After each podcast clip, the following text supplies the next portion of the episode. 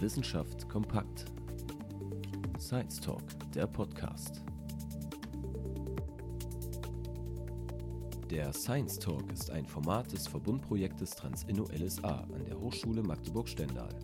In unseren Gesprächen sprechen wir mit unseren Gästen über ihre kreativen Ideen und innovativen Projekte.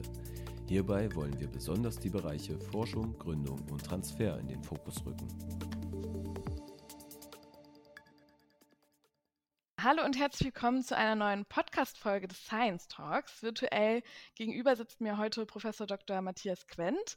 Mögen Sie sich kurz vorstellen, wer sind Sie und was machen Sie? Hallo und ganz herzlichen Dank erstmal für die Einladung. Mein Name ist ja Matthias Quent. Ich bin Professor für Soziologie für die soziale Arbeit an der Hochschule Magdeburg-Stendal und ich bin äh, auch noch wissenschaftlicher Leiter des Instituts für Demokratie und Zivilgesellschaft in Jena. Daraus sprechen auch so ein bisschen meine Forschungsschwerpunkte Radikalisierung, Rechtsextremismus, äh, Rassismusforschung, ähm, Hate Speech und äh, Hate Crime, also die Auseinandersetzung mit den vielen äh, unschönen Dingen, die es in unserer Gesellschaft eben auch gibt und ähm, die Frage, was man denen wie gegenüberstehen kann, wie man also eine solidarische Demokratie stärken kann. Darüber werden wir genau heute sprechen.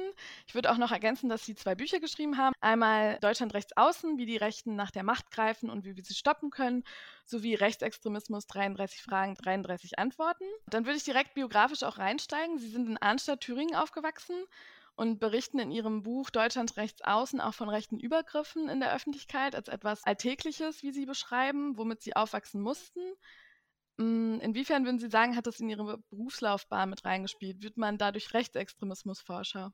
Einen Automatismus gibt es mit Sicherheit nicht. Die allermeisten von denjenigen, die damals ähnliche Erfahrungen gemacht haben wie ich, auf äh, der Straße auf dem Weg zur Schule oder von der Party von, von Neonazis überfallen zu werden, angegriffen zu werden, verfolgt zu werden, sind natürlich nicht RechtsextremismusforscherInnen geworden. Wobei ich schon auch wahrnehme, dass viele von denen in die Politik gegangen sind, viele von denen in verschiedenen Art und Weisen, auch im Journalismus beispielsweise, auch in der Forschung klar, aber in verschiedenen gesellschaftspolitischen Bereichen diese Erfahrungen einerseits bearbeiten, andererseits aber auch dafür sorgen, dass andere diese Erfahrungen nicht wieder machen müssen oder äh, zumindest versuchen dazu beizutragen. Bei mir persönlich war es mit Sicherheit so, dass mich das sehr geprägt und beschäftigt hat in meiner beruflichen Auseinandersetzung, auch noch während des äh, Studiums und äh, dann in der wissenschaftlichen Karriere, wenn man das so nennen möchte, auch danach. Also diese Frage, wo kommt das eigentlich her? Warum hat die Gesellschaft dem so wenig entgegengesetzt und setzt die vielleicht auch immer noch relativ wenig entgegen? Entgegen.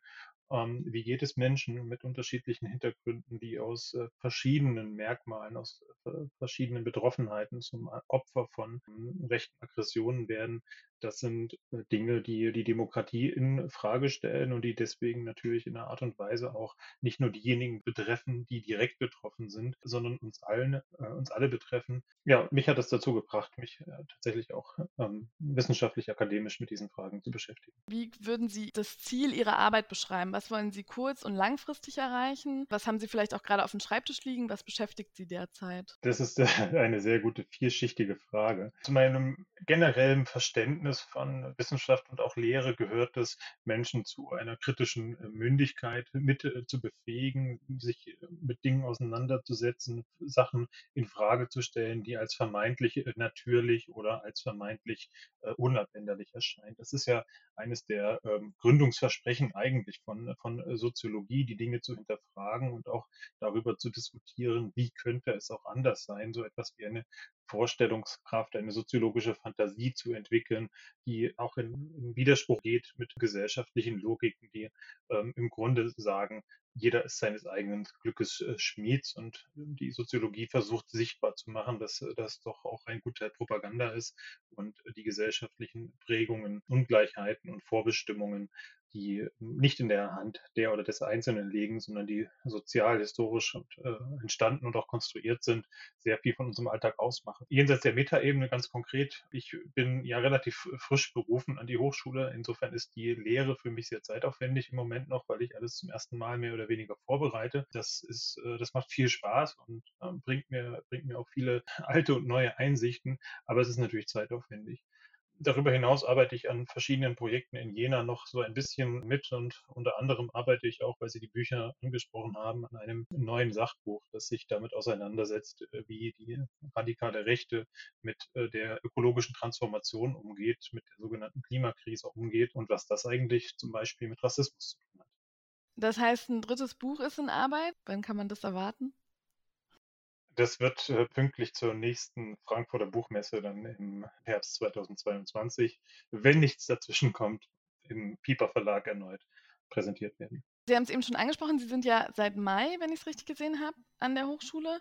Das heißt, so einen typischen Arbeitsalltag haben Sie gar nicht. So als noch als Direktor der, des IDZ dazu und noch als Professor naja, ich habe schon einen typischen Arbeitsalltag, wobei ich noch nicht so richtig Routinen habe. Das hat aber viel auch mit der Corona-Situation zu tun. Das erste Semester, in dem ich gelehrt habe, war ausschließlich digital. Jetzt waren wir einige Wochen ähm, in, in äh, einem hybriden Modell mit äh, Präsenz- und Online-Veranstaltung und äh, Stand jetzt, also Ende November, ähm, fällt das alles wieder so ein bisschen in sich zusammen, was wir gehofft haben, gemeinsam mit den Studierenden auch in Präsenz äh, gewährleisten zu können. Aber das äh, scheint aufgrund der aktuellen äh, Inzidenzentwicklungen ähm, nach meinem Dafürhalten eigentlich gelaufen zu sein für dieses Semester. Und das ist natürlich für die Studierenden besonders, äh, besonders tragisch und besonders traurig, aber es wirkt sich natürlich auch auf unseren Arbeitsalltag aus. Insofern ja, habe ich noch keine so richtige Routine tatsächlich. Mein Arbeitsalltag ist so ähnlich wie vorher, dass ich sehr, sehr viel am Computer sitze, sehr, sehr viel in äh, Videokonferenzen, in Meetings, äh, in Meetings äh, sitze. Ähm, aber es ist natürlich eine andere Atmosphäre, eine sehr angenehme Atmosphäre übrigens und auch einen sehr ähm, für mich gewinnbringenden und ich hoffe auch für den einen oder die andere Studierende gewinnbringende ähm, Erfahrungen, diese, äh, diese Fragen eben mit Menschen zu diskutieren, die ähm, aus anderen Kontexten kommen und ähm, die ein sehr hohes Interesse daran haben und letztlich aber auch ein hoher, aus meiner Sicht ein hoher Bedarf besteht, Menschen ähm, darauf vorzubereiten, sich im Alltag eben auch mit Rechtsradikalen, mit Rassistinnen oder den Betroffenen von Rassismus und anderen äh, Menschenfeindlichkeiten zu beschäftigen. Vielleicht auch interessant für Studieninteressierte, die diesen Podcast hören. Welche Seminare inhaltlich oder Vorlesungen geben Sie denn an der Hochschule für den Studiengang Soziale Arbeit? Also ich gebe Einführung, allgemeine Einführung in die äh, Soziologie. Was sind die soziologischen Beiträge für die soziale Arbeit? Das ist sozusagen eine, äh, die Vorlesung, äh, die Hauptvorlesung. Darüber hinaus gibt es sogenannte, vor allem für die ErstsemesterInnen, sogenannte Orientierungsworkshops, um überhaupt erstmal im Studium anzukommen, wissenschaftliches Arbeiten zu lernen, zu verstehen, wie verhalten sich Gesellschaft, Wissenschaft und Individuum zueinander anhand von äh, Beispielen ganz verschiedener Art von Genderzugängen über auch ähm, Radikalisierung im Internet. Ähm, da sind die Studierenden bei mir relativ frei, sich selber auch ähm, Themen auszusuchen, die sie interessant finden. Ich biete ansonsten ein sogenanntes Projekt an und dann äh, mehrere Seminare, die sich mit Folgen der Digitalisierung auseinandersetzen, mit äh, sozialen Netzwerken ähm, der Kommunikation und auch der Praxis in sozialen Netzwerken ähm, und natürlich auch mit äh, Fragen Rechtsextremismus, Antisemitismus, ganz aktuell ein ähm, Seminar, auch, das sich auch mit diesem Klimathema beschäftigt. Also die Frage, wie hängen eigentlich, welche Herausforderungen gehen mit der äh, Klimakrise eigentlich für soziale Berufe einher. Das IDZ, das Sie leiten, hat sich kürzlich auch mit der Frage auseinandergesetzt, ob es einen Zusammenhang zwischen Wahlergebnissen und der Ausbreitung von Corona gibt. In Regionen mit höheren Corona-Fallzahlen sei der Studie nach der AfD-Zuspruch besonders stark. Warum ist das so?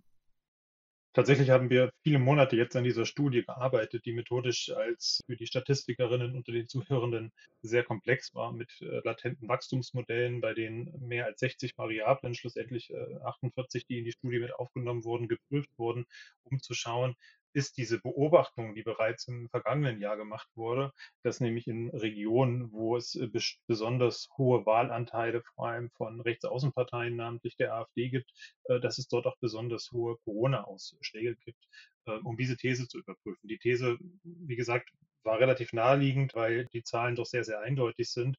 Äh, und tatsächlich haben wir diese Zusammenhänge auch bestätigt bekommen, sowohl für die erste als auch für die zweite Welle der Pandemie im Jahr 2020. Äh, wir haben also alle möglichen Einflussfaktoren, sowas wie Grenznähe, äh, sowas wie ähm, sozioökonomische Faktoren, Bildung, Altersstruktur und so weiter gecheckt. Und da gibt es auch Faktoren, die eine Rolle spielen, aber keiner dieser Faktoren mindert den Einfluss, den sozusagen die politische Raumkultur hat auf die Ausprägung der Pandemie ähm, äh, besonders. Und ich, da gibt es dann letztlich zwei Währungsansätze. Der eine ist, das ist der ähm, im Grunde kurzfristigere zu sagen, also es ist ja zu beobachten, dass AfD-Politikerinnen dazu aufrufen, die, die Pandemie sei beendet, sich nicht impfen zu lassen, weil das sei Genmanipulation, dass sie Desinformation, Falschnachrichten verbreiten, dass sie die Pandemie ausnutzen, um so etwas wie eine ähm, nationale Verelendung auch zu bestärken, die Gesellschaft äh, zu spalten. Und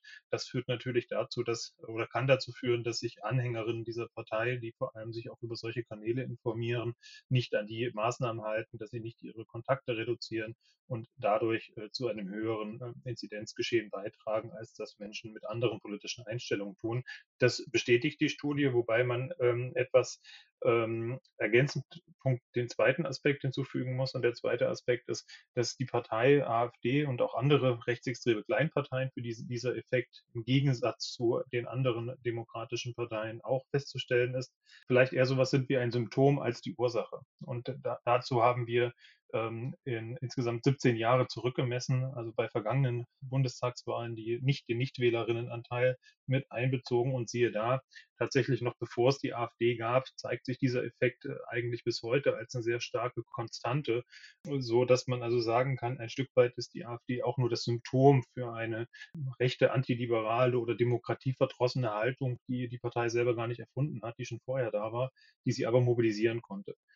Und ähm, das geht natürlich einher mit einer Ablehnung des Mainstreams, der Wissenschaft, der Medien, des Staates und seiner Institutionen, ähm, was dann dazu führt, dass man äh, selbst die evidentesten äh, Wahrheiten nicht mehr glaubt oder nicht als real ansieht und sich äh, statt auf Solidarität und Zusammenhalt zu setzen, in, in Egoismus und äh, Verweigerung rettet. Ja, das kann tödliche Folgen haben. Ja, das passt perfekt zu meiner nächsten Frage, denn Sie haben einen Tweet vom Redaktionsnetzwerk Deutschland geteilt. Unbekannte haben in Münster zwei Corona-Testzentren in Brand gesetzt. Derzeit wird noch ermittelt, ob es eine politisch motivierte Straftat war. Aber Ende September diesen Jahres erschoss ein Maskenverweigerer einen Tankstellenkassierer. Wie hoch schätzen Sie generell die Gewaltbereitschaft innerhalb der Corona-LeugnerInnen oder Verschwörungsideologen-Szene ein? Wie würden Sie diese Szene vielleicht auch einordnen?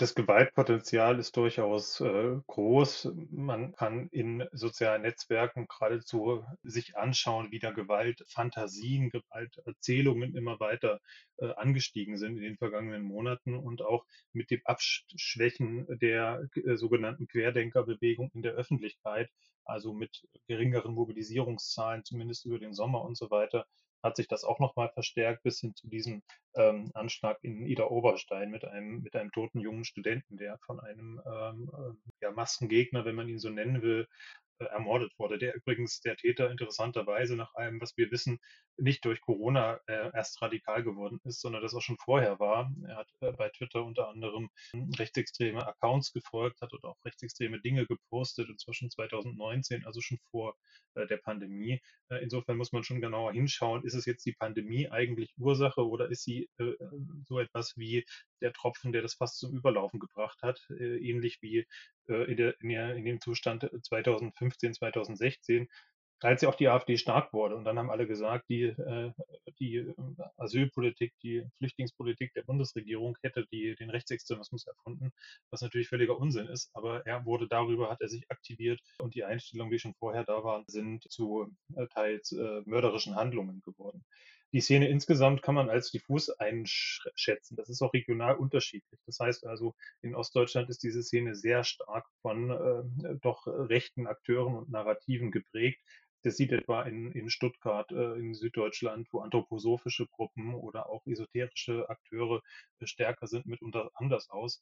Was sie vereint, das ist die Ablehnung der ähm, äh, Orthodoxie, also die Ablehnung des Mainstreams, wenn man so sagen möchte, die Ablehnung des eines aufgeklärten Erkenntnisprozesses. Ähm, was sie verbindet, ist aus meiner Sicht ein Egoismus, der im Ergebnis äh, zu verstärkter Ungleichheit führt, indem nämlich auf die schwachen Gruppen, auf die schwächsten Gruppen, seien sie gesundheitlich schwach oder sozial schwach, keine Rücksicht genommen wird. Das ist also ein im Grunde ein äh, radikalisierter Egoismus.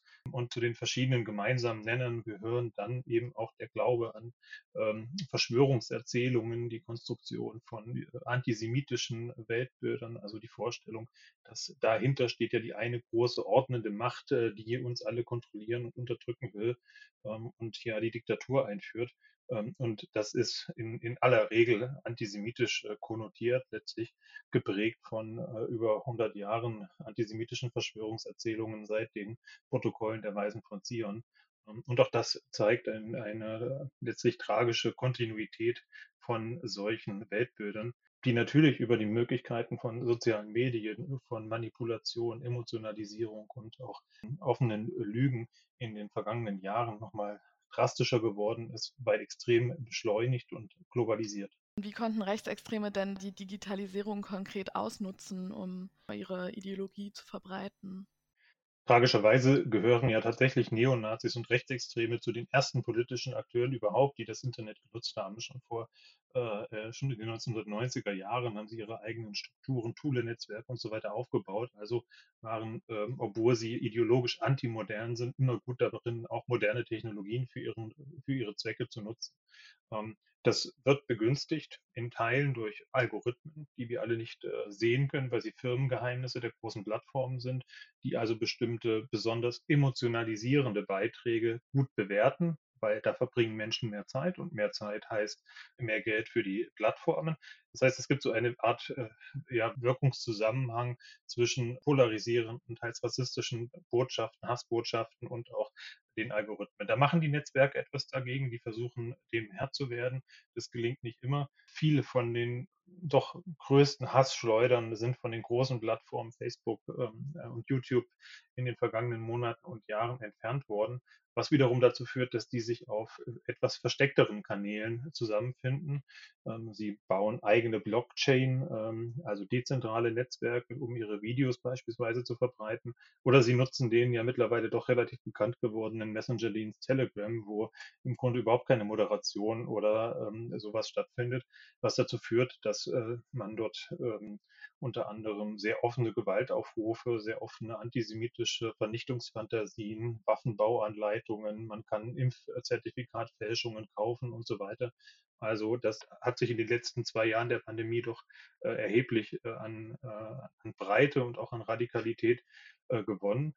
Und ähm, ja, generell gibt es verschiedene Mechanismen dann der Ansprache, also mit zynischem Humor, mit Verächtlichmachung, ähm, mit, äh, mit äh, tatsächlich Lügen und Falschdarstellung, aber auch mit Verquickungen. Also man versucht sich mit äh, anderen äh, politischen Milieus gemein zu machen, um so zu wirken, dass man nicht irgendwie nur eine kleine Blase wäre, sondern man teilt eben dann zustimmend auch Beiträge der Bildzeitung oder von anderen größeren Medien, ähm, die mitunter ja auch in eine, in eine ähnliche Richtung äh, schlagen können.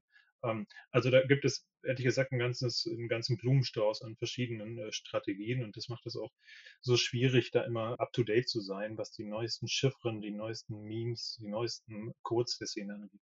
Ja, bestimmte Strategien haben Sie eben schon angesprochen, wie zum Beispiel Live-Übertragungen oder auch ganz leichte Bauanleitungen zu selbstgebauten Bomben. Das haben wir auch gesehen bei rechtsterroristischen Attentaten wie in Halle. Dessen Täter hat ja auch ganz klar aus rassistischen, antisemitischen und verschwörungsideologischen Motiven ermordet. Eine Schlussfolgerung in Ihrem Buch Deutschland rechts außen ist, dass die rechtsextreme Ideologie ja generell in der Gesellschaft nicht mehr wird, sondern weniger, dafür aber lauter und gewaltbereiter macht das denn für diese Menschengruppen, die gezielt ermordet werden, gegen die sich der Hass richtet, wenn sie weiterhin vor rechtsextremen Übergriffen sich fürchten müssen?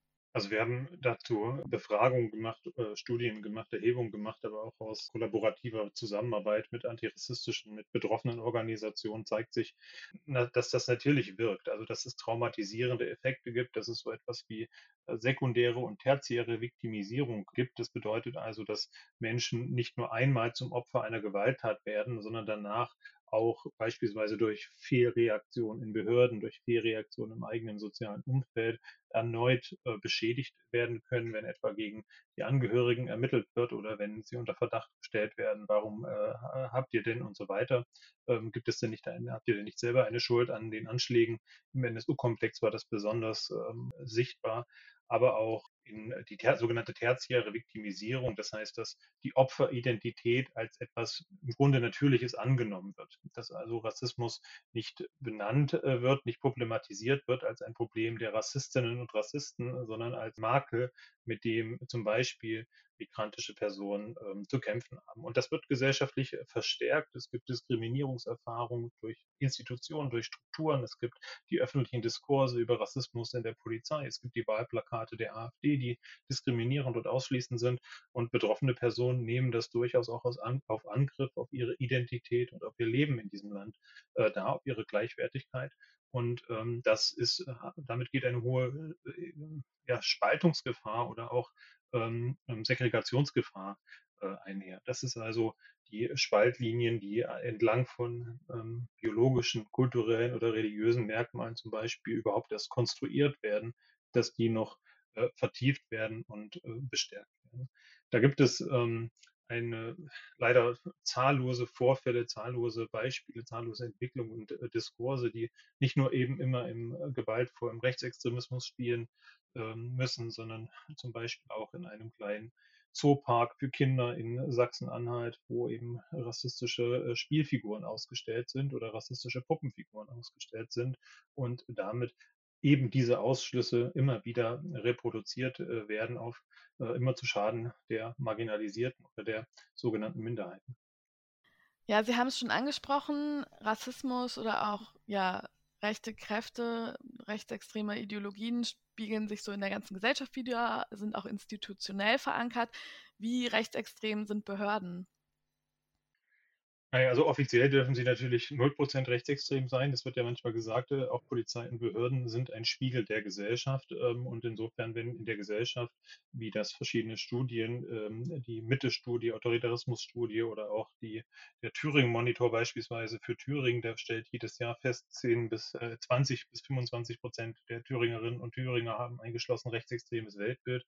Äh, und dann sagt die Spiegelthese, naja, dann müsse das in den Behörden eben auch so sein und äh, verkennt, äh, dass äh, natürlich äh, gerade Beamte und Beamtinnen eine besondere Fürsorgepflicht für das Grundgesetz haben und eigentlich 0% rassistisch oder rechtsextrem äh, sein dürfen. Die Realität ist eine andere auf verschiedenen Ebenen. Natürlich gibt es, ohne dass man das auf alle, auf alle reduzieren kann, es gibt in, in Behörden, auch in der Polizei, in allen Behörden ganz, ganz ähm, ähm, äh, kluge, reflektierte Menschen. Es gibt aber eben auch äh, immer wieder rechtsextreme Vorfälle, Übergriffe oder auch Chatgruppen, die bekannt werden oder mutmaßliche Morde wie die Ermordung von Rijallo in der Polizeistation in Dessau vor einigen Jahren, ähm, die bis heute nicht aufgeklärt ist und auch von den Zuständigen weiter gedeckelt und äh, kaschiert wird. Es ist relativ wenig aufgeklärt oder erforscht über Rechtsextremismus in den äh, Behörden. Das ändert sich gerade auch mit dem Institut in Jena sind wir an einem Forschungsprogramm beteiligt, das ähm, Rassismus äh, in Institutionen aufhellen will, erforschen will, Umgangsformen davon identifizieren will.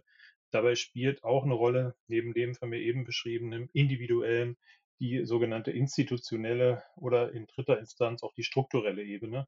Das bedeutet also Ausschlussdynamiken und Ereignisse, die nicht auf eine Intention eines Einzelnen zurückgehen, also nicht, weil jemand jetzt rassistisch ist, behandelt er jemanden schlechter, sondern die einer bestimmten Funktionslogik entsprechen.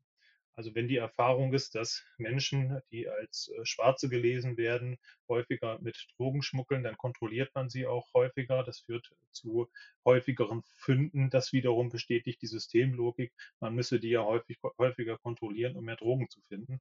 Ähm, da, da, mag der einzelne Beamte gar kein, gar kein rassistisches Weltbild dahinter haben, aber die Struktur, die dahinter steht, beziehungsweise die institutionelle Logik ist, ist rassistisch und das führt dazu, dass es zu menschenrechtswidrigen Handlungen wie beispielsweise dem sogenannten Racial äh, Profiling kommt. Ähm, eine dritte Ebene äh, ist natürlich die besonders wichtige Machtebene. Rassismus ist historisch und aktuell ein Ausdruck von ungleichen Machtverhältnissen, die global wie national auch wirken ähm, und als staatliche Behörden, die den Auftrag haben, sozusagen die Staatsmacht darzustellen, ähm, können diese strukturellen systemischen Ungleichheiten durch Behörden äh, erneuert werden, beispielsweise bei der Abwehr von geflüchteten Menschen oder Ähnlichem. Insofern sind dann äh, rassistische Folgen auch ähm, Ausdruck einer ja, globalen Weltordnung, die äh, strukturell ungleich ist, und zwar so ungleich ist, dass die Länder mit weißer Bevölkerung eben die, die, ähm, die reicheren, wohlhabenderen, gesünderen sind als äh, die mit einer mehrheitlich schwarzen Bevölkerung, wobei daran nicht die schwarze Bevölkerung schuld ist, sondern eben die strukturellen Ungleichheiten im Weltsystem. Wie schätzen denn die rechtsextreme Gefahr konkret derzeit in Deutschland ein? Aus welchen Richtungen kommt diese Gefahr? Welche rechtsextremen Strömungen sind da potenziell besonders gefährlich? Also generell ist der Rechtsextremismus für Einzelpersonen, insbesondere für ähm, Menschen, die als migrantisch oder als äh, in welcher Art auch immer nicht zu dem Weltbild der extremen rechten Szenen gelesen werden, ständig gefährlich. Das heißt also, es kommt im Alltag zu Übergriffen, es kommt im Alltag zu auch schweren Gewalttaten, über die es häufig keine Diskussion gibt. Es gibt riesige Hasskampagnen, um Menschen zum Schweigen zu bringen. Das betrifft auch Journalistinnen, das betrifft auch Wissenschaftlerinnen, auch Politikerinnen. Und die Gefahr auch von Rechtsterrorismus, also von vorbereiteten schweren Anschlägen, ähm, die ist latent sehr hoch und ähm, es kann eigentlich jederzeit dazu kommen, dass eine Einzelperson oder eine kleine Gruppe äh, eskaliert und schwere Gewalttaten unternimmt.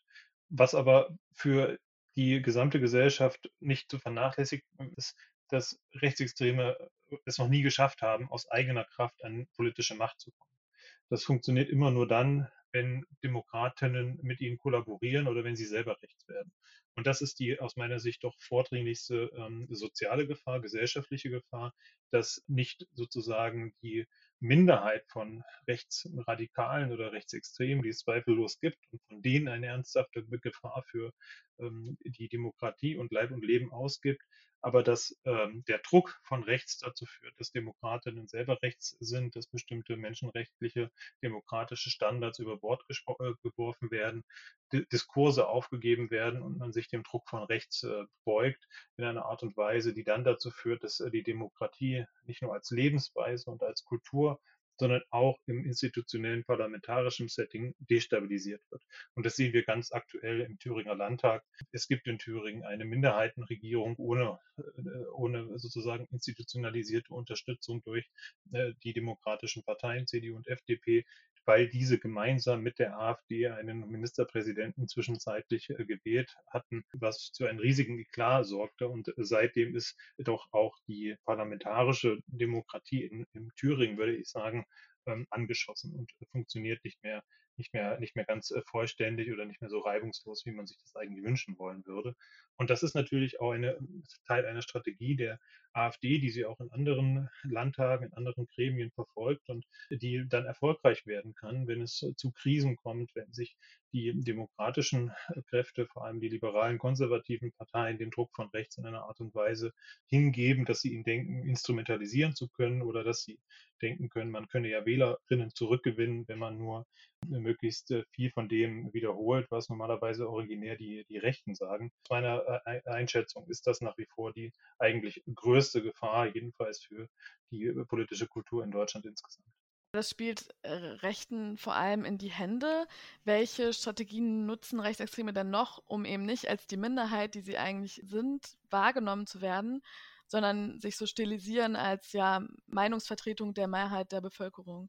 Es ist ja ganz interessant, dass äh, Theodor Adorno genau diesen Effekt schon vor 50 Jahren als Bandwagon, als Mitläufereffekt analysiert hat, damals für das Wiedererstarken der NPD und auch rückblickend als eine Strategie der NSDAP, die ja eigentlich auch nicht als eine Partei der Mehrheit angefangen hat, sondern als eine der äh, sehr rüpelhaften, äh, lauten und ähm, ähm, äh, ja, provokativen Minderheit. Das heißt also, diese Erzählung, die Zukunft gehört uns, die Eliten haben abgewirtschaftet jetzt geht der Rechtsruck los und so weiter. Diese ganzen Erzählungen, die wir von, von rechts hören, äh, die von Altparteien reden, um damit sagen zu wollen, dass äh, die alten Parteien, also die es schon länger als die AfD gibt, zum äh, Establishment, zum System der Vergangenheit gehören und doch im Grunde schon überwunden sind.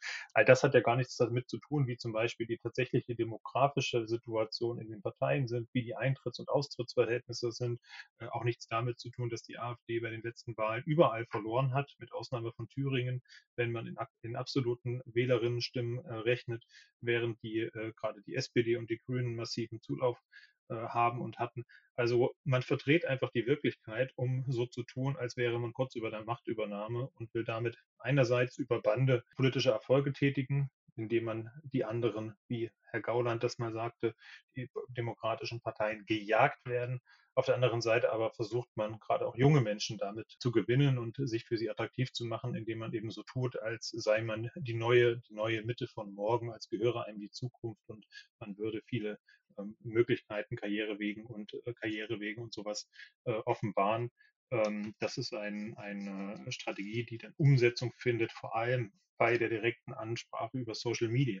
Und dafür sind zum Beispiel auch Großveranstaltungen ziemlich wichtig, Demonstrationen ziemlich wichtig, wo man Bilder inszenieren kann. Das Volk erhebt sich. Wir sehen das im Moment, dass sich die extreme Rechte da äh, weltweit aus Bildern bedient, um zu sagen, also überall, wo es etwa Anti-Corona-Proteste gibt, äh, seht, das Volk steht auf. Das Volk steht auf unserer Seite in Belgien, in Österreich, in Frankreich, in Italien, überall. Und so versucht man sich Größe zu verleihen, obwohl es jeweils gerechnet immer doch ähm, nur sehr lautstarke Minderheiten sind, die entsprechende Positionen auch in die Öffentlichkeit tragen. Aber die Sprache der Bilder, der Videos, die über soziale Netzwerke verteilt und verbreitet werden, die kann schon sehr mächtig sein. Also demokratische Parteien, die sich diesem Rechtsdruck beugen und rechte Themen aufgreifen, schadet nicht nur bewiesenermaßen ihnen selbst, sondern auch der Gesellschaft. Das findet sich ja auch im Toleranzparadoxon wieder. Können Sie das kurz erläutern und ja, was macht falsche Toleranz so gefährlich? Das Toleranzparadoxon von Karl Popper, dem alten äh, liberalen Sozialphilosophen, besagt, dass die Toleranz äh, dann abgeschafft wird oder sich selber abschafft, wenn sie unbegrenzt ist. Das heißt, wenn man auch die Intoleranten toleriert, dann wird das mit Sicherheit zum Niedergang der Toleranz führen. Und deswegen, so Karl Popper, solle man sich doch die ähm, Freiheit nehmen, zur Verteidigung der Toleranz die Intoleranten nicht zu tolerieren.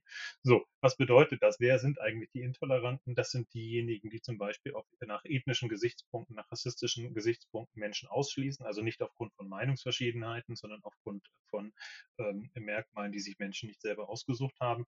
Und es sind in einer zweiten Instanz bei auch äh, Popper äh, diejenigen, die einem äh, zu, zu, einem rationalen Diskurs nicht fähig oder nicht willig sind, die also mit Propaganda und Falschinformationen, wie man heute sagen würde, einen Diskurs versuchen zu, ähm, zu äh, beeinflussen, äh, zu manipulieren und die eine sachliche, aufgeklärte Dem äh, Diskussion nicht nur verweigern ähm, und nicht führen wollen, sondern sie vielleicht auch gar nicht führen können. Und das ist das Toleranzparadoxon zu sagen, also um die Toleranz zu verteidigen, braucht man so etwas wie eine wehrhafte Demokratie. Man muss ähm, Grenzen ziehen können, rote Linien markieren können und sagen, also bis hierher und nicht weiter und bestimmte Positionen eben auch ins Abseits stellen, weil sie sich selber ins Abseits stellen, weil sie so unmenschlich sind oder weil sie so unirrational sind, dass sie einen Diskurs vergiften, wenn man sie als gleich behandelt mit anderen ähm, etwa wissenschaftlich gedeckten Meinungen äh, diskutieren würde.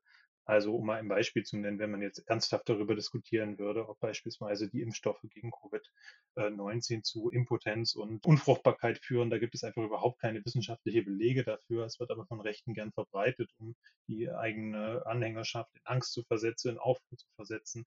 Äh, wenn man darüber jetzt in einer Talkshow diskutieren würde, wäre das ein absolut falsches Signal, weil man damit einer irrationalen, instrumentell gesetzten Logik ja, Öffentlichkeit verschaffen würde ähm, und damit also eine Toleranz für Intoleranz schaffen würde. Extremismusformen werden ja in öffentlichen Diskursen oft gleichgesetzt. Ja, da sei die Hufeisentheorie genannt, Rechtsextremismus gleich Linksextremismus.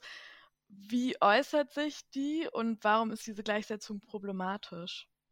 Das findet zunächst seinen Ausdruck etwa in behördlichen Berichten, in Verfassungsschutzberichten, wo ja unterschiedliche Formen von Extremismus nebeneinander parallelisieren, diskutiert werden. Rechtsextremismus, Linksextremismus, sogenannter ausländischer oder auch islamistischer, religiös motivierter Extremismus. Und das wird definiert als die Ablehnung der freiheitlich-demokratischen Frontordnung der FDGO, um das mal sehr knapp darzustellen. Und als Hufeisen wird diese Annahme beschrieben, zu sagen, also in der Mitte ist irgendwie alles, alles gut und rechts rechts und links gibt es dann Extreme, die sich in ihren äußersten Punkten dann auch wieder angleichen, die sich im Zweifelsfall also ähnlicher sind äh, als der Mitte. Daran ist äh, Verschiedenes ideologisch und auch empirisch äh, schlicht äh, unrichtig. Man kann jetzt natürlich sagen, so wird das auch in der Forschung international manchmal gehandhabt, zu sagen, also Extremismus ist sowas wie politische Gewalt, wo Gewalt auftritt zur Durchsetzung politischer Ziele, dann kann man von Extremismus äh, sprechen. Ähm, dem fehlt aber eine entsprechende normative Ausrichtung wie in Deutschland Deutschland, weil so ein, ein, ein, ein Definitionssystem äh, wie durch die Verfassungsschutzbehörden oder auch äh, die normative Extremismustheorie in Deutschland gibt es äh, doch in vielen Regionen, zumindest aus einer staatlichen Sicht nicht, sondern eher aus einer zivilgesellschaftlich-öffentlichen oder auch wissenschaftlichen Sicht. Und das ist der erste Punkt, also wer Extremist ist und wer nicht definiert, ein Staat, im Zweifelsfall ein Nachrichtendienst, ähm, da kann man als britische Bürgerin, als britischer Bürger durchaus misstrauisch werden, egal wen das trifft, weil das ist natürlich immer eine, eine Machtposition. Darüber hinaus gibt es verschiedene Schwierigkeiten, weil der Extremismusbegriff unter anderem im Kalten Krieg genutzt wurde, natürlich sehr stark instrumentell genutzt wurde, um die politische Linke zu diskreditieren und mit dem äh, Sowjetsystem sozusagen, mit der, mit der Diktatur des real existierenden Sozialismus äh, gleichzusetzen. Zum anderen, und das scheint mir doch analytisch auch äh, ganz zentral zu sein, gibt es äh, ideengeschichtliche Risikounterschiede. Ja? Was meinen wir, wenn wir von rechts sprechen? Dann reden wir über Ideologien der Ungleichwertigkeit, Menschen, die aufgrund bestimmter Merkmale also nicht als gleichwertig erfasst werden. Und auf der linken Seite äh, ist der Linksextremismus dann in dieser Dichtweise so etwas wie generalisierte oder auch radikalisierte Gleichwertigkeitsvorstellung, also der Wunsch, alle mögen äh, nach Möglichkeit so gleich wie möglich sein, wobei damit natürlich nicht gemeint ist, dass alle gleich sind, sondern dass sie etwa ökonomisch gleichgestellt sind. Die, diese linke Traditionslinie ist ja der, ist ja auch die Traditionslinie der Demokratie, der französischen Revolution, der Aufklärung des Liberalismus. Und unbenommen davon, dass es äh, terroristische und äh, extremistische Ausformungen geben kann, sind doch die ideengeschichtlichen Parallelen zwischen Demokratie und, und linken Bewegungen, die auch immer wieder demokratische Vor Fortschritte, Frauenrechte und so weiter, Arbeitnehmerinnenrechte erkämpft haben, äh, überschneiden sich. Insofern, dass dieses, dieser Aspekt der Instrumentalisierung als Kampfbegriff, um bestimmte Kritiken an System, äh, Staat und Ungleichheitsverhältnissen zu diskreditieren, sicher äh, schwierig einzuordnen. Und vielleicht noch ein ganz letzter, relativ banaler Punkt ist natürlich, dass das Bedrohungspotenzial von rechts und links sich völlig, äh, völlig unterscheiden. Also es gibt über 200 Todesopfer rechter Gewalt in Deutschland allein seit 1990. Äh, zu linken Todesopfern gibt es nicht mal Statistiken. Es gibt so eine, glaube ich, relativ unseriöse Zahl, die sagt vier oder sechs Todesopfer. Was natürlich ähm, vier oder sechs Todesopfer zu viel wären, das ist gar keine Frage. Aber das Bedrohungspotenzial das sich aus dem Rechtsextremismus sowohl gegen den Staat, aber gerade auch gegen gesellschaftlich schwache Gruppen richtet, ist nicht zu vergleichen mit dem, was von, von linker Seite kommt, auch wenn es da, wenn man etwa an die MLPD oder andere Splitterparteien gibt, äh, durchaus auch antipluralistische, äh, antisemitische Organisationen gibt. Unsere heutige Gesellschaft ist ja aber trotzdem so offen und progressiv wie nie zuvor. Das betonen Sie ja auch immer wieder in Ihren Büchern. Andererseits gibt es die rechtsterroristischen Attentate. Wir haben Haller und Hanau genannt. Das sind nur zwei sehr einschneidende Ereignisse gewesen. Und die Entwicklung, dass mit der AfD auch eine rechte bis zu Teilen rechtsextreme Partei in allen Landesparlamenten und im Bundestag vertreten ist. Wie ist dieser Widerspruch zu erklären? Das ist in der Tat ein wirklich interessantes Paradox. Äh, einerseits verstehen wir so viel zum Beispiel über die Wirkungsweise von, von Rassismus oder auch von Geschlechterungleichheiten. Andererseits ähm, hilft das zumindest nicht der ganzen Gesellschaft, um darüber hinwegzukommen, sondern im Gegenteil, ein Teil der Gesellschaft radikalisiert sich geradezu in der Abwehr dieser Einblicke, der Aufklärung äh, neuer äh, Forschung und auch einer neuen Form von Selbstkritik. Das heißt also, der Rechtsextremismus ist durchaus sowas wie eine Wellenbewegung, die immer wieder gegen aufklärerische Entwicklungen auch Sturm zieht. Wenn man das in dieser Konsequenz durchdenkt. Auch der Nationalsozialismus war ja eine gigantische Gegenreaktion gegen die Liberalisierung der Weimarer Republik, der ersten deutschen Demokratie. Und immer wenn es also zu Verschiebungen im Machtgefüge zwischen Gruppen kommt oder wenn es dazu kommt, dass vermeintlich naturalisierte Ungleichheiten in Frage stehen, dann radikalisieren sich auch diejenigen, die von diesen Ungleichheiten eben immer profitiert haben.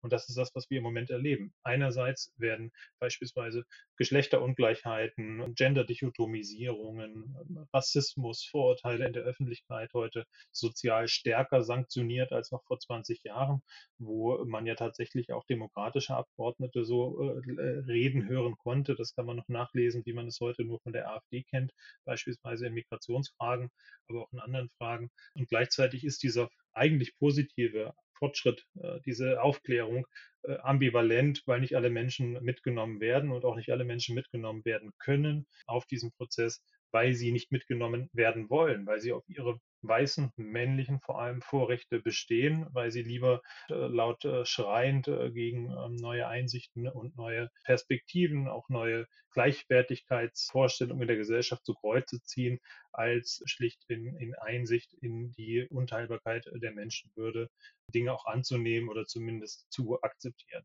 Insofern ist das immer ein ambivalenter Verlauf. Die Geschichte der Frauenrechte beispielsweise zeigt, dass immer wieder gab es gegen die Emanzipation sogenannte antifeministische Backlashs, also Rückschläge. Man könnte das im globalen Maßstab verdeutlichen an der Wechselfolge amerikanischer Präsidenten wenn man ähm, George W. Bush noch erlebt hat, Junior, dachte man, oh mein Gott, was ist denn hier los? Irgendwann kam dann äh, Barack Obama und alle dachten, wow, jetzt hat der Fortschritt wirklich gewonnen. Dann kam Donald Trump und meine Güte, wer weiß, was danach kommt. Äh, jetzt nach dem, äh, der Präsidentschaft von Biden und Kamala Harris. Also das nur als ein Beispiel, dass sich dieses Verhältnis, dieses Spannungs, dieses dialektische Spannungsverhältnis von Fortschritt und Rückschlagslogiken in der Gesellschaft gespeist von dem Fortbestehen von Ungleichheitsverhältnissen, die im Widerspruch zu den demokratischen Ansprüchen nach Gleichwertigkeit stehen, dass sich das immer wieder fortsetzt. Und insofern wir auch den Rechtsextremismus wahrscheinlich nie als beendet erklären können, sondern mit neuen Themen, sei es etwa das Klimathema, genau dieses dialektische Verhältnis auch immer wieder zurückschlägt und vor allem diejenigen betrifft, die besonders schutzlos sind. Umso wichtiger ist es zu wissen, wie unsere Demokratie gesellschaftlich zurückschlagen kann, aber auch politisch. Welche Strategien halten Sie dafür effektiv und auch notwendig und warum ist es wichtig, da beide Ebenen abzudecken, also sowohl zivilgesellschaftliche als auch die staatliche Ebene? Die Zivilgesellschaft muss natürlich den Staat auch in die Verpflichtung nehmen, seine Schutzversprechen gegenüber allen Bürgerinnen und Bürgern zu erfüllen, ähm, seine Aufklärungspflichten und auch seine Bildungspflichten, nicht nur im Sinne der Bildung für den Markt, sondern eben auch äh, für die Bildung in einer ähm, vielfältigen Gesellschaft dem nachzukommen. Ähm, die Institutionen müssen sich mit Fragen von Rassismus, Rechtsextremismus, Antisemitismus in den eigenen Reihen auch auseinandersetzen. Nichtsdestotrotz darf sich äh, die Zivilgesellschaft allein auch niemals auf den Staat äh, verlassen. Das ist in der Demokratie ja ganz natürlich, dass es ein Checks, ein System von Checks und Balances äh, von, von Kontrolle geben muss, dass es Medien gibt, die kritisch sind, dass es Bewegungen gibt, die kritisch sind und die auch ähm, auf Missstände ähm, hinweisen. Insofern ist die Auseinandersetzung auf eigentlich allen Ebenen ähm, äh, zu führen. In, in allen Ebenen äh, wird sie ja auch geführt mit den entsprechenden äh, Konzepten, Begriffen, Ansätzen und auch äh, Handlungsmöglichkeiten. Und wenn man sich sieht, wie, wenn man sich anschaut, wie sich in den vergangenen Jahren beispielsweise im Bereich Unterstützung für Betroffene, aber auch der Organisierung von mobilen Beratungen mit Angeboten für nicht nur im sozialen Bereich, aber vor allem im sozialen Bereich der Bestärkung von Menschen in der Auseinandersetzung mit äh, Rechtsextremismus, bezogener Menschenfeindlichkeit und anderen un- und antidemokratischen Bewegungen, was sich da äh, bewegt hat, dann kann man doch ähm, äh, optimistisch gestimmt sein. Gleichwohl diese Strukturen natürlich unter erheblichem Druck stehen, unter erheblichem Druck von rechts außen und darum, so banal das jetzt für einen Soziologen ist, auf Solidarität hinzuweisen. Aber das ist eines der integrativsten äh, sozialen Mechanismen in der Gesellschaft äh, gegen Versuche von, von Spaltung und Aufhetzung. Gerade die Solidarität von unterschiedlichen Akteuren, seien sie zivilgesellschaftlich, seien sie wissenschaftlich, seien sie in, äh, in Behörden, in Bildungsinstanzen und so weiter sind doch ganz zentral, um die Angriffe von rechts außen da ins Leere laufen zu lassen. Mit Blick auf unsere Hochschule, was benötigen denn Ihrer Meinung nach öffentliche Bildungseinrichtungen, um politische Bildung unter Studierenden noch zu stärken? Oder wie Sie sagen, was in Ihrer Lehre auch sehr wichtig ist, die Mündigkeit von Studierenden zu fördern? Also es braucht Angebote, aber es braucht auch eine gewisse Bereitschaft und ein gewisses äh, Eigeninteresse. Ähm, als ich äh, da, damals studiert habe, wurde mir immer eingebläut von meinen Professoren, vor allem, aber auch Professorinnen, ähm, das Wichtigste ist eigentlich, eine Tageszeitung oder eine Wochenzeitung zu abonnieren und regelmäßig sich auseinanderzusetzen. Und ich glaube, dieser Appell ist heute so wichtig wie, äh, wie noch nie zuvor, schlicht weil die, äh, die Verlockung, dass wir der Meinung sind, wir seien gut informiert, wenn wir auf Facebook, Instagram, Twitter oder wo auch immer äh, Nachrichten lesen und gar nicht reflektieren, wie wir eigentlich durch Algorithmen in die Irre geleitet werden und immer nur das lesen, was äh, wir sowieso schon wissen oder was wir gut finden, ähm, dass das eine große Gefahr ist. Das heißt also, mündige Bürgerinnen und Bürger haben schon auch die Verantwortung, sich mit Dingen auseinanderzusetzen, sich um Dinge zu kümmern, sich Informationen abzuholen und die auch einzufordern, die sie äh, ermächtigen, sozusagen in einer doch sehr komplizierten äh, Welt politisch auch handlungsfähig äh, zu sein und zu bleiben. Vor allem aber sehe ich äh, dann tatsächlich auch den, äh, die staatlichen Institutionen dort in die Verantwortung, wo es vor allem um politische und auch soziologische Bildung an Schulen äh, geht. Denn da müssen erstmal alle durch, egal ob sie sich dafür interessieren oder nicht. Und bestimmte Grundformen der Mathematik sollten genauso gelehrt werden wie bestimmte Grundformen von sozialen Figurationen, wie Menschen gruppenübergreifend miteinander umgehen und eben nicht nur darauf hinweisen, dass es Rassismus mal zwischen 1933 und 1945 in Deutschland gab, sondern dass das ein Gesellschaftsverhältnis ist, das auch heute hochaktuell ist und eben nicht nur unter Extremistinnen und Extremisten. Insofern ist äh, die, äh, kommt der Bildung eine ganz besondere Bedeutung äh, zu und ich glaube, hier besteht noch viel ähm, ja, Nachholbedarf. Ja, dann schon so einen kleinen Ausblick in die Zukunft. Welche Entwicklungen aus der Rechtsextremismusforschung lassen sich denn gerade ableiten?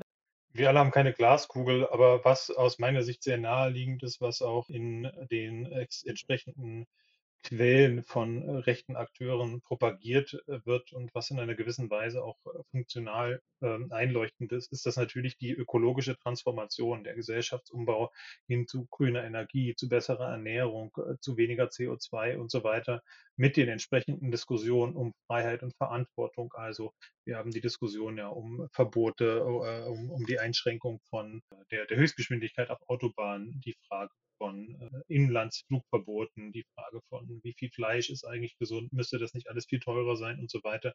Und aus meiner Sicht ist das der nächste große äh, Kulturkampf, auf dem sich die radikale Rechte schon seit einigen Jahren mittlerweile vorbereitet. Also wie können äh, die aus Sicht der Rechten, wie können die Verwerfungen, die kulturellen und sozialen Verwerfungen, die mit der neuen ähm, ökologischen, mit dem neuen ökologischen Notwendigkeit einer Transformation einhergehen, wie können Sie die am besten ausbeuten von den Energiepreisen bis hin äh, zur Frage der Mobilität und der Frage, wie sind äh, bestimmte Kulturgüter zum Teil einer äh, Identität geworden, Autos, schnelle Autos als Teil männlicher Identität und so weiter.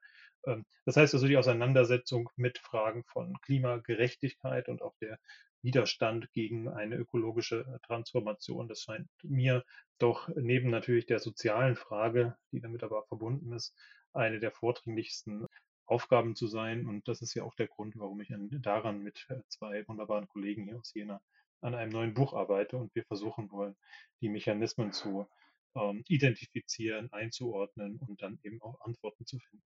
Ja, ich bin definitiv schon sehr gespannt auf das neue Buch. Wir kommen jetzt schon zum Ende der Folge. Das würde ich gerne mit einem Sneak Peek beenden aus Ihrem Buch Rechtsextremismus 33 Fragen, 33 Antworten. Da habe ich mir für unsere Zuhörerinnen zwei Fragen rausgepickt. Was kann ich als einzelne Person gegen Rechtsextremismus tun? Und dazu, wo kann ich mich über neueste Entwicklungen über Rechtsextremismus in Deutschland informieren? Jetzt weiß ich gar nicht mehr hundertprozentig, was ich dort geschrieben habe, aber als einzelne Person hat man natürlich viele Handlungsmöglichkeiten, heute mehr denn je. Die wichtigste ist vielleicht, sich zu informieren und auch andere zu informieren, und zwar aus Quellen, die auch äh, informiert sind, die sich gut auskennen. Die Landes- und Bundeszentralen für politische Bildung, die bieten in der Regel gute Veranstaltungen und auch Publikationen zum Thema an. Ähm, es gibt die wunderbare Webseite, der äh, die Belltower News heißt, also so wie Glockenturm Belltower News der Amadeo Antonio Stiftung, wo die aktuellsten äh, Entwicklungen, äh, Diskurse, Erzählungen und auch ähm, ähm, Akteure ähm, häufig sehr schnell, viel schneller als in anderen Publikationen analysiert und dargestellt werden. Die sind sehr zu empfehlen. Und wer sich vertieft damit auseinandersetzen möchte, der kann verschiedene Publikationen, verschiedene Bücher, nicht nur von mir, auch von anderen Kolleginnen und Kollegen dazu lesen und zum Beispiel den rechten Rand, eine ähm, ja, antifaschistische Fachzeitschrift, wenn man das so nennen möchte, äh, abonnieren, die, die, die doch immer ähm, ganz hervorragend und äh, schnelle, gut recherchierte Einblicke in aktuelle Entwicklungen liefern und einen ja, guten Zugang zum Feld liefern.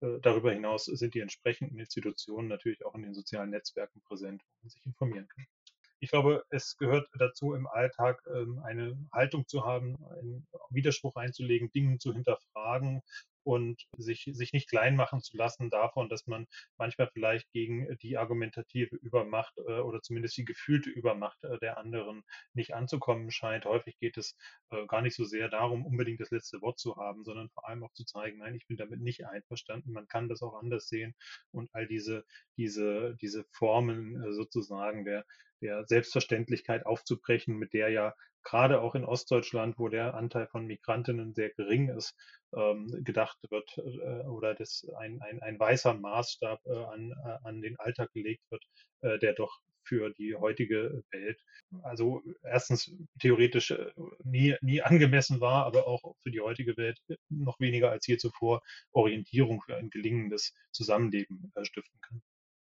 Ja, vielen Dank Ihnen für diesen spannenden Einblick. Danke, dass Sie da waren, für Ihre Zeit. Sie haben das letzte Schlusswort. Wollen Sie noch was abschließend sagen?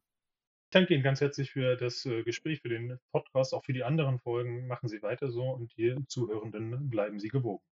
Vielen Dank fürs Anhören und bis zum nächsten Mal. Der Science Talk ist eine Initiative des Verbundprojektes TransInno LSA gefördert vom Bundesministerium für Bildung und Forschung aus der Richtlinie Innovative Hochschule.